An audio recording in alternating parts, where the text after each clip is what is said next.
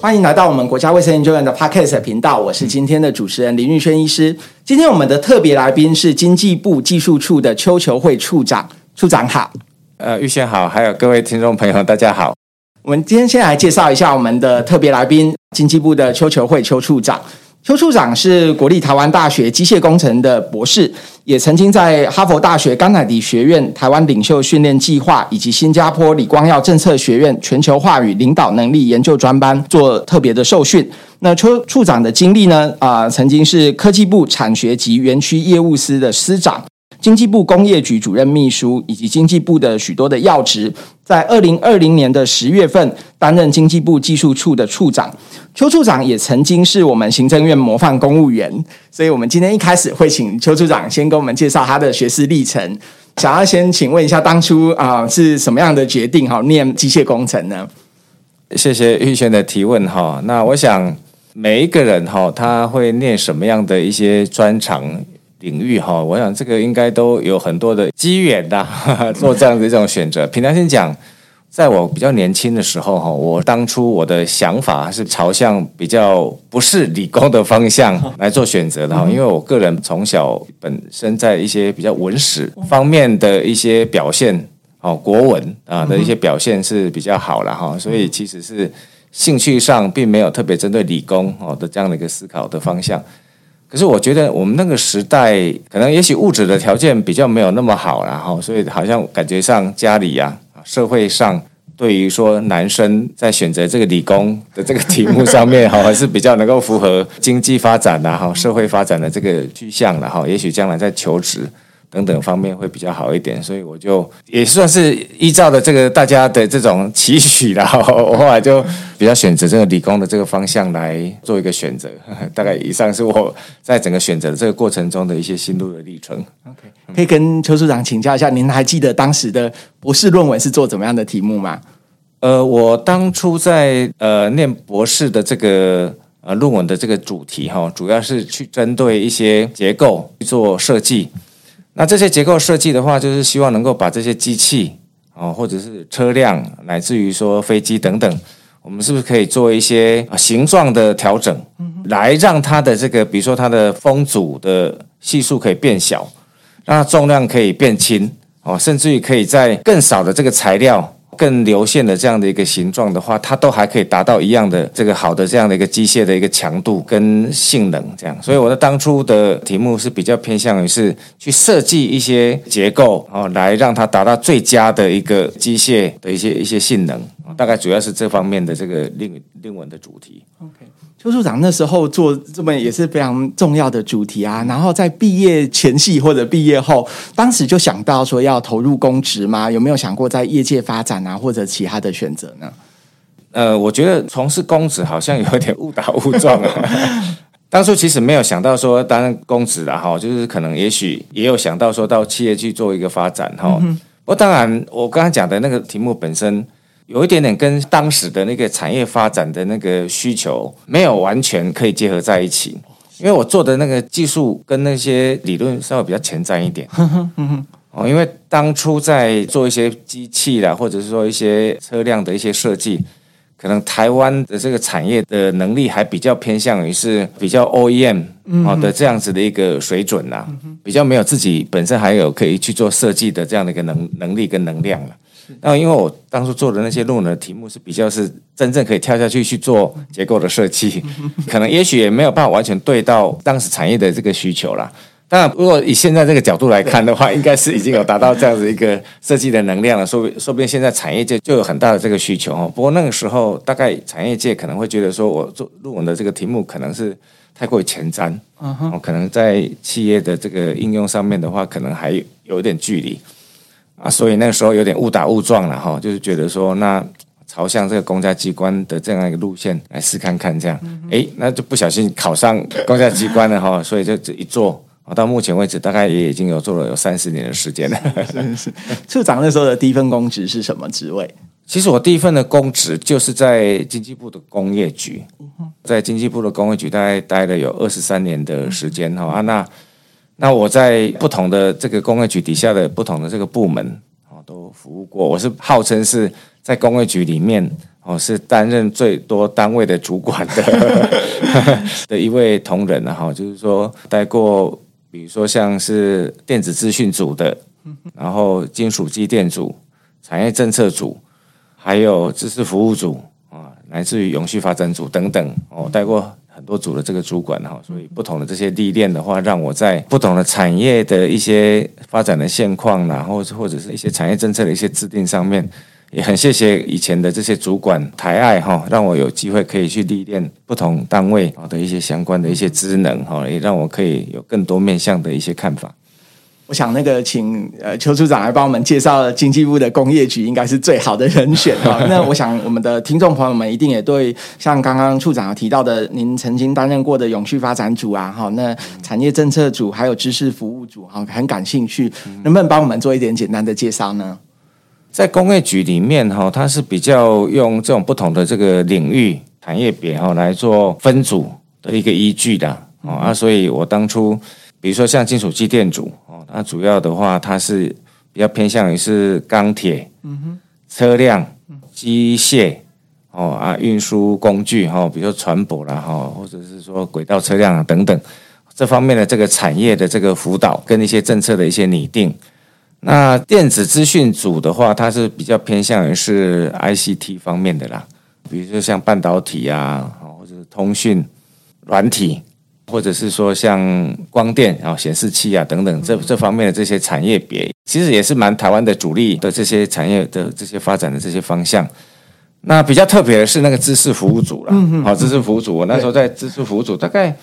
我在知识服务组大概也待了有六七年哈，主要是那时候可能当然有一段时间，大家认为说台湾是很偏向于制造业啦，是啊，所以怎么样能够把台湾的比较偏软体的、比较偏一些知识服务的一些项目也可以发展起来，让台湾在整个产业的发展可以更健全一点啊，就是软硬兼备。软硬整合的这样一个概念，所以有一段时间的话，我在啊知识服务组主要的一些一些业务的一些内容的话，就是说怎么样能够去推动台湾的一些知识服务业的发展呐，哈，比如说像资讯服务业，嗯哼，哦，比如说像设计服务业、研发服务业等等的这些产业的这些发展，哦，大概是那时候的一些政策的一些重点。那刚刚玉璇提问的那个永续发展组哈，我觉得那个时候应该也是有点超前部署了哈。你看，在那么久以前就有永续发展这样子的一个概念。我们现在全球大家都很重视近零减排的一些大的一些产业发展趋势，哦，怎么样能够去做一些资源的再利用？对，哦，或者永续的一些发展，企业的一些 CSR。其实，在那个时候我们就成立了这个永续发展，就是希望能够去推动更多的产业哈，他们可以将一些原料啊、废弃物哦，能够去做一些再利用，让整个生产的过程中可以减费，哦，让它的能源可以用的更少，节能减碳、减排的这样的一个一个作用，或节省一些能源的一些消耗等等。当初我们就做了很多这样子的一些部署跟一些技术的一些发展啦。我想这个大概是当初我在工业局的那一段时间里面啊所投入了几个重点的工作领域。那我们知道说，邱处长后来也到了科技部，嗯，然后又再回到经济部的技术处，嗯，那这两个职位又有什么不同呢？看到的视角又有什么样不一样的地方？我想我也很谢谢这个国家哈，给我这这些机会哈，可以去在不同的地方去做磨练啦。那其实你如果说把这几个工作的这些项目把它对照起来做比较的话，工业局的话是比较偏向于是产业端的哈，对，比较产业端的末端的。但是如果说是我第二个工作是在科技部，科技部哦，科技部的这个产学及园区业务司，哦，科学园区跟这个产学的合作，很多的话就是会把重点放在一些学校。哦。哦，学校。办公室算是在哪里啊？在科技大楼。哦，就在科技在 在科技大楼，在科技大楼。是那这个比较起刚刚在工卫局的这个工作来讲，它就更前端了。嗯哼，因为产学合作哈是这样子，就是说。很多教授，当然在更早以前，我们有时候会觉得说，好像教授大部分都是发表论文呐，哦，就 publication，然后发表论文再来升等。那可是我们当初也是在推动说，希望能够把这些教授的一些研发，哈，哦，能够有更好的这些商业的运用，更能够带来一些经济、产业或社会的效益。所以那时候的话，我们就是推动一些产学的一些合作。哦的一些概念，但相对在工业局的业务来讲的话，它还是比较更前端一点，更前端，更前端一点的。那刚刚玉玉瑄提问的这个技术处，就是我在去年又回到经济部来，但是我不是回到原来的工业局，我是到技术处的这个单位。那相对这个技术处的话，就变成比较接近中间的，比较属于这种研究机构的哦，研究机构的这种先端技术的的发展。所以这三个工作的话，一个是在比较产业的后端的，然后科技部产学师，它是在比较更前端的。然后在工作完了以后，我现在就回到技术处来，又在在上面比较中间的这个光谱的一个地带，所以我在比较后端的应用，前端的一些理论的发展，到现在比较研发单位怎么样能够去把它的这个研发的东西去做 commercialization 的。这个角度来看的话，我是觉得有了光谱两端的这些经验，但我现在能够去推动一些产业比较前瞻技术的一些挑战。然后法人的一些资源的一些配置的话，我是觉得蛮有一些过去的一些经验哈，可以套用在现在的一些工作的一些思考了哈。那有这个好的这些过去的这些历练哦，让我比较把整个科研的上下游都有历练过的话，就希望也就过去的这些工作的一些经验哈，能够有更好的一些发想。哦，能够帮助我们现在台湾的一些科研哈，能够做得更好啦。我想大概这是我啊，很谢谢过去的给我的这些磨练。那我也希望能够贡献我过去的一些经验啊，能够把台湾的这些产业可以推向这个国际的一个呃竞争力。我想我们听众朋友从刚刚邱处长的学士历程的介绍，应该就知道他是这个光谱的每一端都有历练最完整的人的这样子。那呃，我自己的一个好奇是，刚刚处长有提到，就是说您在那时候科技部的时候哈，您提到是说那时候啦，好像说哎非常有希望说促使啊这种产学合作哈这样的一个氛围。我想请问的是，那大概是在哪一个时候？然后当时的社会氛围是怎么样啊？您那时候在科技部的时候感感受到说民众或者是社会大众哈，对于所谓的这种产学合作的期待是什么？呃，我到科技部的时候是民国九十三年，嗯哼，哦，那时候的话是科技部刚从国科会，嗯，哦，刚从国科会转制成为科技部，是。那产学司其实是一个新增加的一个单位啦。哦啊，那个新增加的单位的一个概念就是说，哦，希望能够把这个科技部从过去的国科会的一些比较纯粹是以学术发展为重点的这样的一个方向，可以啊朝向一些可以跟产学多连结哦一点的一个方向哈啊，所以我们那时候主要的一个推动方向大概有两个啦。第一个的话就是说，啊，希望大家可以去找一找过去的一些研究的一些哦一些。一些结果，可以看看是不是能够找到一些厂商哈，他们愿意合作，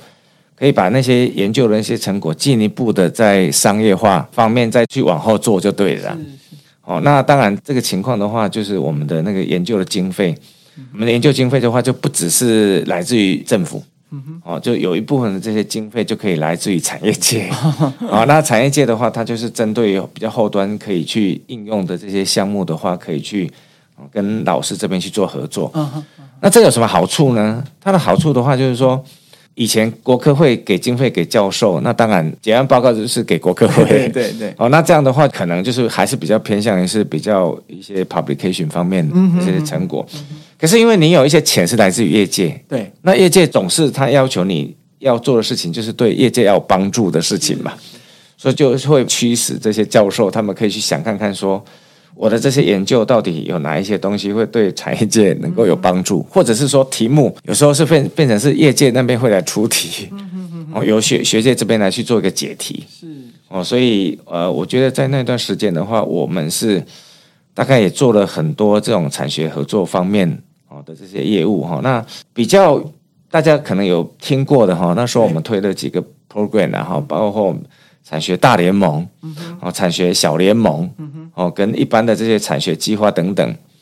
大概也创造了一波哈教授他愿意跳进来做产学的一个风气了哈。那当然再加上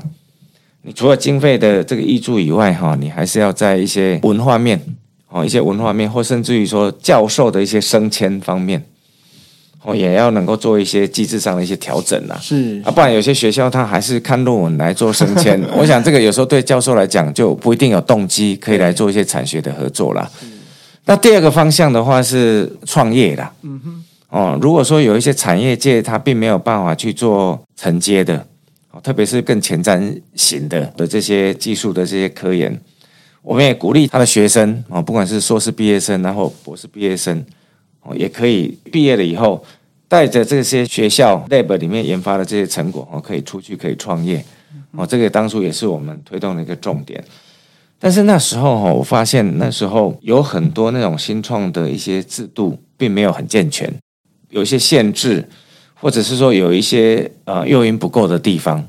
所以那时候我们有一个推动的重点，就是说去做一些法规的松绑啦。哦，另外我们也推了一个很有名的计划，哦，叫做加创计划，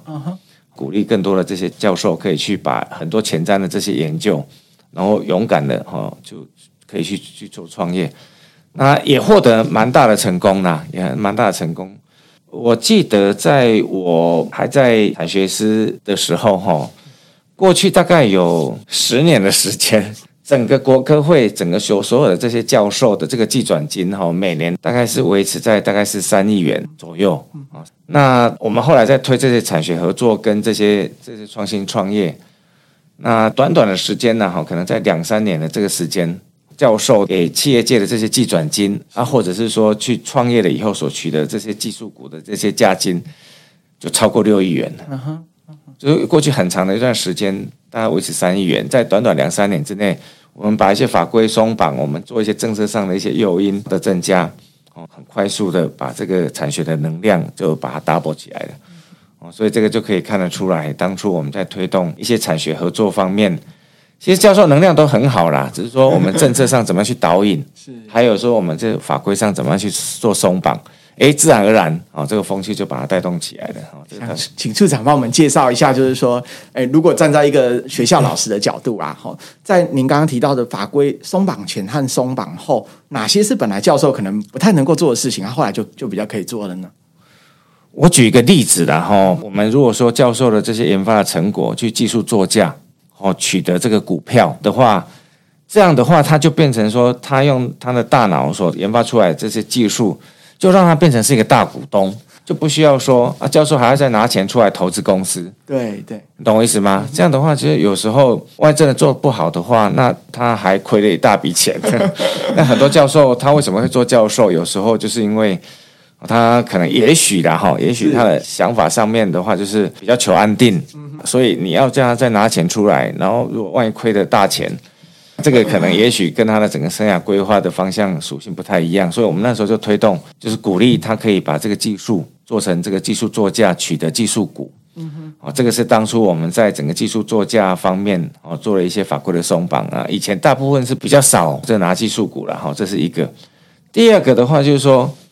过去哦，我们还没做法法规松绑之前哦，是你拿到两千万的技术股，嗯哼，当年度你就要课税七百万台币哦。各位听众，我们两千万的技术股 虚的嘛，因为它是新创公司啊，这个东西将来能不能存活都还是一个问题啊。可是七百万的这个现金的这个所得税，它是实的，嗯哼哼，而且当年度就要课征嘛。百分之三十五的，好像三十五，因为这个是聚会到最高税率的嘛，哈、嗯，因为它这等于是收入很高嘛，哈，已经超过那个最高税率的，他就会必须要被迫要去卖房子才能够缴税金。可是他拿到这两千万的股票，将来能不能 IPO，还在未定之天呢、啊。所以这个聪明的人，他绝对不会去做拿到技术股的这件事情。哦，可是过去大家都没想过这个问题，大家说啊，你只要有收入就要缴税。就算是技术股，也是股票，也是收入，也要缴税。可是没想到说，因为你有做这样子的一种，需要他去做一个缴税，那他就减少了他想要把他的技术去技术作价的这样一个动机。嗯哼。那这个技术如果说将来可以创造很多营收，对，哦，你就有点像是杀鸡取卵啦，哦，所以这些鸡，哦，这些鸡的话，它就没办法去长大生很多鸡蛋。所以当初我们在法规松绑里面，另外一个很重要的一个点就是说，假设你这些科研的成果取得这些技术股，你可以缓课税。所以缓课税的意思就是说，拿到股票的话可以不用马上课税。对，等有一天哦，你赚大钱了哦，你 IPO 了，你处分了这些股票，你再来课税。哦，OK，这才很有道理的啦。因为你拿到这些股票，将来如果说是变成一家公司，害了很多员工，缴了很多税。哦，那时候你再来收税，哦，应该是可以创造很多很多的这种科研的这些成果的公司，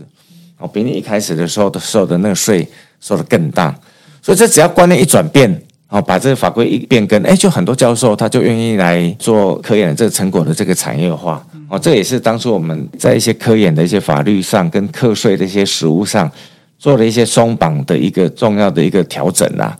哎，果不其然，哦，在我们做了这样的一个反馈税的一个变更了以后。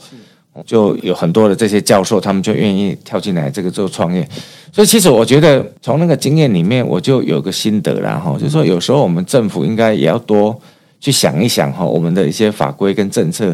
的东西哈，是不是有哪一些东西可以去做一些松绑？哦，假设我们可以去做一些松绑，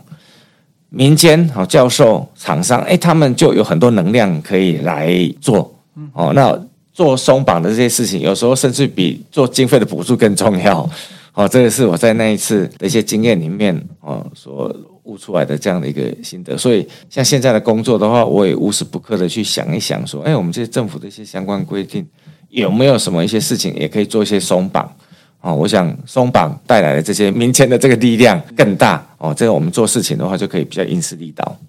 觉得我们的那个台湾的学界和产业界啊，都要很感谢当时处长还有您的团队啊，帮我们考量到那么多，考量的那么面面俱到。就我知道说，呃，在今年的一月二十五号，我们的那个经济部的技术处还啊修正公布，然后推出正式推出台湾第一个科研法规的新创专案哈。那为什么经济部要制定这样的新创专章呢？延续刚才的话题，就是说。这政府有时候做事情的话，就尽量朝一些法规松绑的方向哈，不要绑手绑脚的。其实民间的力量是很大的。那基于我这样子的一些过去的一些工作的经验哈，那我去年来到技术处了以后，也是基于这样的精神哈，就是去盘点看看说我们是不是有一些科研的一些法规哈，可以做一些松绑。哎，一样，我也发现了一些科研上习以为常。哦啊，也推动了很久啊，但是都没有去想过说这样子的一些时代的转变哈，是不是应该有一些与时俱进要调整的地方？所以我就举个例子了哈，比如说我们过去在推动这些科研，那法规它总是防弊嘛，它就会去规定说啊，你这科研的这些技转哈，应该用非专属授权为优先。哦，那听众朋友可能比较不知道什么叫非专属授权，意思就是说。你就每个人都可以授权，很多厂商你都可以授权，那非独家的啊，这样每个人都可以享受到政府科研带来的好处，是这个完全也没有错啦。哦，这个就是比较过去的一些比较传统的一些想法。可是呢，假设我们要去做一个很突破性的一个技术，那这个突破技术的话，哈，你要去成立一家新创的公司，假设你还是用这种比较传统的思维。你去非专属授权给这家新创的公司，那同时也非专属授权给很多家的公司。那你想想看看好了，这家新创的公司是不是要去募资？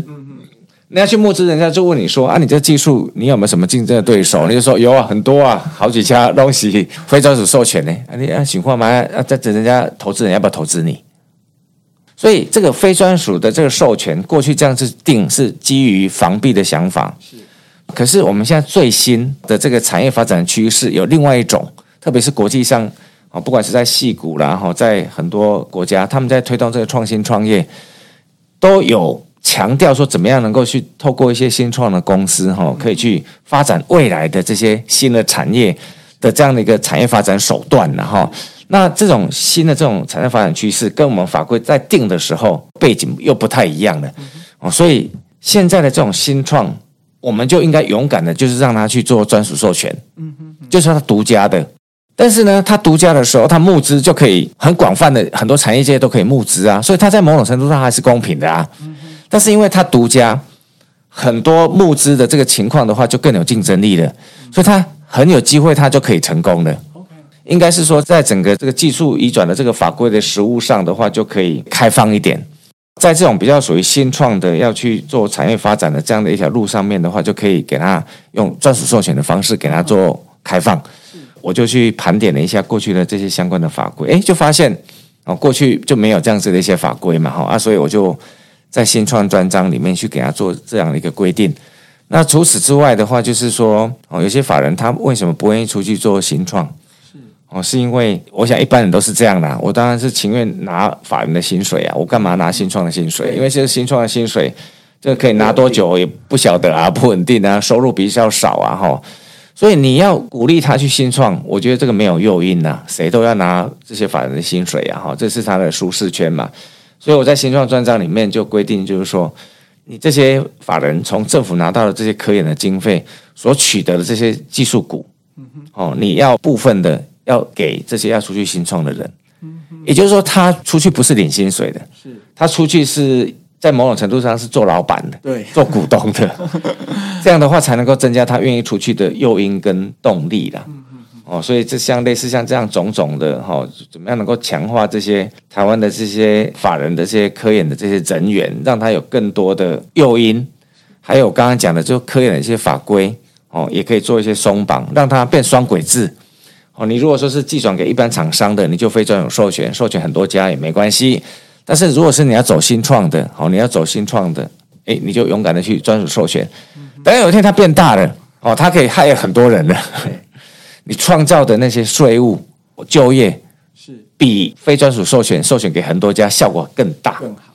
所以要看长哦，不要只着眼于眼前的表面上的公平，对产业界发展并不是最好的。哦，所以我们在新创专章里面，就是在一些法规的松绑，在诱因的增加方面做了一些调整。啊，这大概是我们当初定这样的一个法规的一个重点。刚处长所介绍的内容都是二零二二年一月二十五号呃新推出的新创专章里面的内容吗？对，哦，OK OK。刚呃处长也讲到一个关键词，就是说技转哈。那也想要请教一下处长，就是说如果像在我们的这个呃学术界里面的研发哈，有一些技术想要推广。到产业界或者技转到产业界啊，对学术界有什么一些机会啊？像我们啊台湾的那个创新技术博览会啦，或者是任何的机会，也希望说处长跟我们做一些介绍。其实我觉得哈，我们不管是研究机构哈，或者是说学校教授哈，我们都认为说是他是我们社会的一些精英啦。哦，你你也是可以好好教册，有的去研究机构 弄一简单就搞读册啦。但是哈，我是觉得有时候是做的研究是很好，但是因为哈，你有时候是没有办法把你的东西包装的很好，或讲的很好，推广的很好，让外界可以知道。是，或者是说你做研究，有时候是关在我们的实验室里面做研究，有时候也不一定有会对到外面产业界的需求。所以我我是接技术处处长了以后哈，我我是尽量就是可以鼓励哦这些工程师哈，你不要自己认为是自己是一个工程师。有时候你自己本身哈也要有一些论述的能力，是哦，对外去做论述，然后去多去跟外面的人去做互动，去了解外面的一些一些需求，然后都都会去讲。我当工程师都恭维熊熊老师熊 K K，但但我当下做十分，那有时候讲三分，哦，就吃亏了。哎，有时候是很吃亏哦。但是因为我在科技部的时候哈，大概比较常常在国外跑了哈。像我就发现有很多国外哦，国外的很会讲，像矽谷啦，像以色列的一些新创家，他们就很会讲。我不敢讲说他是是做三分讲七分的，啊，但是真的哈，他们怎么样能够去包装他自己，讲他自己本身做到哪里，让投资的人、让市场可以更了解你，对你更有信心。哦，我想这个很重要啦。哈。所以刚刚玉轩的那些提问哈，我是多鼓励从事科研的这些教授也好。或者是研究机构的人也好，应该是多走出你的实验室，哦，多去看看外面市场啊，产业的需求是什么，然后你自己本身要怎么样学着要去讲你的东西，不要开口闭口就是什么什么化学式、什么 什么公式或什么东西，人家外面市场人不一定听得懂啊。对，你尽量能够用人家的痛点去讲，是哦，就是说现在社会需求什么东西，现在产业需求什么东西。像我最近有在看国务院的一些推广的一些啊，不管是记者会啊、新闻稿的一些东西，哎，我觉得最最近国务院也做得很好啊。谢谢像像你们前一阵子有在推一些一些所谓的科普，嗯哼，推动科普乐园啊，怎么样能够让年轻人可以听懂说，哎，我们做的这些科普的一些表达的方式是怎么讲？哦，因为。研究有时候是太深奥的啦，嗯哼，哦，你说我们去做一些什么样的一些哦 AI 的一些热像仪哦，这个可能听起来就是很不容易让人家理解，哎，我们就可以用什么样的一些方式，可以让外界可以去理解。所以我们现在在这个疫情的过程中，对一些哦体温的一些量测，哎，怎么样能够快速有效啊，精确的去做量测啊，这是人家现在的使用的痛点是什么？多去做一些包装。那我们政府其实也提供很多场域来协助这些科研的人去做一些推广啦。哦，比如说像我们自己举办的一些记者会啊，发的新闻稿啊，或甚至于说我们办的一些展览啊，像我们现在在这个南港，哦，举办的这个 Computex，哦，也有很好的这些成果的话，我们可以去把它做整理，然后有一些专馆啊，针对国内的或国外的一些客户去做推广，或是或者是说线上哦去做一些推广，然后也得到蛮不错的这些回响跟效果啊。重点就是你还是要。学着怎么样去讲啊，多会去做包装，嗯哼，那机会就慢慢就会产生。OK，如果是以学术界的学校里面的老师来说哈，那嗯，处长可不可以给我们简单介绍一些有怎么样的一些平台啊？哈，让这些学校的老师除了他们可能自我精进，也越来越会讲，越来越会做这种科普，然后跟业界沟通之外，好，有没有怎么样的一个好的机会或者是平台，能够跟这个啊产业界做一些媒合呢？我们现在哈，我们现在当然科技部那里还有这个产学的一些合作的一些 program 了哈。那我刚刚提到那个架创计划哈，现在经过科技部跟经济部商量哈，那有关这个教授的这个架创计划的部分，现在都移到技术处这边来了哦。所以这个对教授来讲的话，大概有两个大的方向嘛哈。如果说他是比较偏向于是我刚才讲技转型的，对这种产学合作的。技术服务的，那这个的话，就是在啊科技部那边还有个产学的一个合作的平台，是跟这些计划还可以去做申请的哈。它还有一个叫做 Air Center 的，嗯，就是产学合作研究中心的哦。那这个的话，在学校里面设这个 Air Center 的话，只要产业界他愿意出一半以上的经费，那科技部那边也会出不超过一半的一个经费，共同在学校里面去设这个产业的这个产学研究中心，在学校里面。去从事一些技术的一些发展哦，技术的移转，或者是说一些技术的共同合作。那如果说教授是更进一步的，想要去切入到市场的一些新创的话，哦，那架创计划现在在经济部技术处这边也有提供一个啊架创的一个平台啦。嗯哼，哦，那教授可以带着他的题目到我们，我还在工研院这边成立了一个叫做创业家学校，简称 Tree。T R E Tree Program 哦，创业家学校就希望能够很多教授也好，或者说很多这些研究机构里面的研发人员也好，他有很好的技术，但是他可能比较没有创业的技能。嗯，哦，这些创业的技能的话，我们就透过创业家的学校来给他带来更多的这些训练，跟一些观念的一些启发。甚至于的话，我们也可以给他做一些市场的连接，是哦，或者投资人的连接。或者甚至简报的训练，哎，我当简报训练嘛，最重要的呢。只要我也不要讲哈，让听不。所以就是做这样子的一种比较有系统化的一些训练，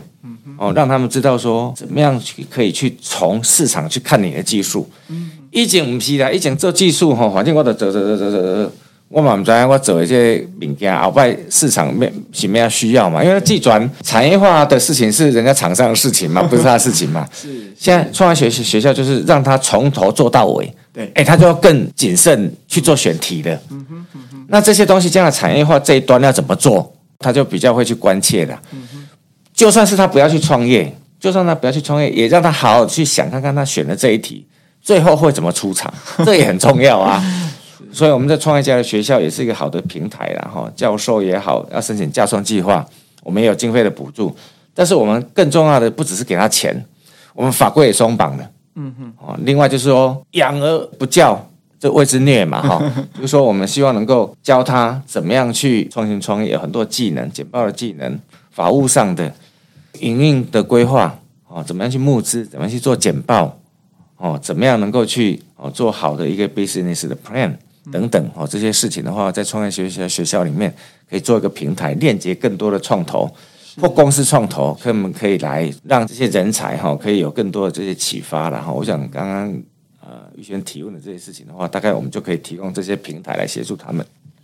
我想我们学术界的老师啊，一定也都有听过我们啊经济部的一项计划，然后我也知道说这个计划是啊由我们的技术处所掌管的。呃，就是我们的科技研究发展专案计划，就是简称那个科科专计划，是不是可以请处长跟我们介绍一下科专计划？它一般的这个计划有什么不同？我们的科专计划是这样子的哈，我们科专计划是一个 overall 来讲，就是科技的专案计划嘛哈。其实我们科专计划应该是严格讲会分三个，第一个叫法人科专，所谓法人科专就是说哈，我们国内有很多大家啊很熟知的这些法人单位，对，比如像工研院，是，比如像自策会，是，金属工业发展中心，生技中心，乃至于国务院，哦，很多很多这些有名的这些。啊，研究机构，那这些研究机构它设立的目的是在于说，可以在产业界，哦，他还没有真正去碰触到这些更前瞻的技术之前，政府可以先做一些超前的部署，可以先做一些科研的投资，然后透过这个科研的投资发展出来的这些成果的话，再提供给产业界。哦，这个大概就是我们现在台湾的这些法人在就做这些科研的这个布局中所扮演的这个重要的角色啦。特别是针对一些比较中小的企业，哦，资源比较不足的这些企业，这些法人的话就可以来帮他去做一些研发跟技术移转。那这些法人的这些经费来自于哪里？就是来自于我们技术处。哦，那我们去做一些国家未来台湾的一些产业的一些需要的布局。哦，那刚刚放在什么样的一些领域？哪些是要放半导体？要做什么样的题目？哪些去做五 G 的通讯？是，然后哪些去做一些啊电动车？哦，哪一些是做一些生计的医材的一些题目等等？哦，我们做了一些题目的一些筛选布局，然后在法人科专这边去做一些先期的一些研发。那第二种的话，哈，我们叫做业界的科专。嗯嗯，我们知道。啊，其实很多业界做研究，这个大概也是他们的日常的啦。但是如果说是有一些比较前瞻的风险大的题目，是这个有时候哈，对产业界来讲的话，就可能就觉得哦，感觉上是比较犹豫一点。那如果是这种情况，我们也提供一个业界科专的补助，我们可以补助不超过一半以上的这个业界科专的经费，帮助他更勇敢的去挑战更前瞻的、更突破性的技术。哦，在成本跟风险上面给他做分摊，哦，这个是我们叫做业界科专的补助。那第三种就是学界的科专，那学界的科专我刚刚有讲，就是就所谓的架双计划了。是哦，就是说学界的这些老师们，如果说觉得说他们研发的这些技术，希望将来能够变成一个新创的公司的话，哦，我们这边也提供了一个架双计划的补助，希望把他的这个这个啊。学术的研究的成果，将来是可以创造一个新的一个产业哦。所以刚刚玉贤提问的这个科专哦，这个是我们现在技术处一个重点的发展方向，就是法人、业界跟学界这个三个方向，我们来做一个比较完整的一个布局。呃，我想这个技技术处哈，在扮演整个科研哦的一个角色上面来讲，是蛮关键的一个角色啦。那所以，我们现在是也觉得说，应该是在未来哦，怎么样在科研方面能够布局的更完善，让台湾的这个产业界哈，将来在整个全球的这个啊这个市场上的一个竞争来讲，应该都是一个很关键的时刻啦。哦，所以我在此的话，我是感觉哈，那也这个呼吁，不管是法人啊，或者说企业界，大家在这种。在产业的一个升级转型后疫情的这个时代的话，大家要去看更长久一点哦，怎么样能够去找到未来台湾的这个产业的这个新的商机？台湾现在产业发展虽然是也还不错了哈，但是台湾现在产业发展也有太依赖特定产业这样的一个趋势，哦，所以我觉得我们台湾应该要这更怎么样能够去发挥大家的创意。然后政府也会勇敢的做大家的后盾呢，哦，多去勇敢的去尝试一些，也许可能会失败，但是能够创造我们未来新兴产业好的这样的一个企图心呢，鼓励大家勇敢去尝试。那当然，在政府一定会做大家的后盾哈，然后在一些相关的一些法规面，哦，在一些机制面，也尽量能够松绑一些管考的规定哈，不要让大家觉得绑手绑脚的了哈。那跟企业界。跟这些研究机构能够携手哈，然后创造，然后找出台湾未来的竞争力。今天我们非常荣幸能够邀请到经济部技术处的邱求慧处长。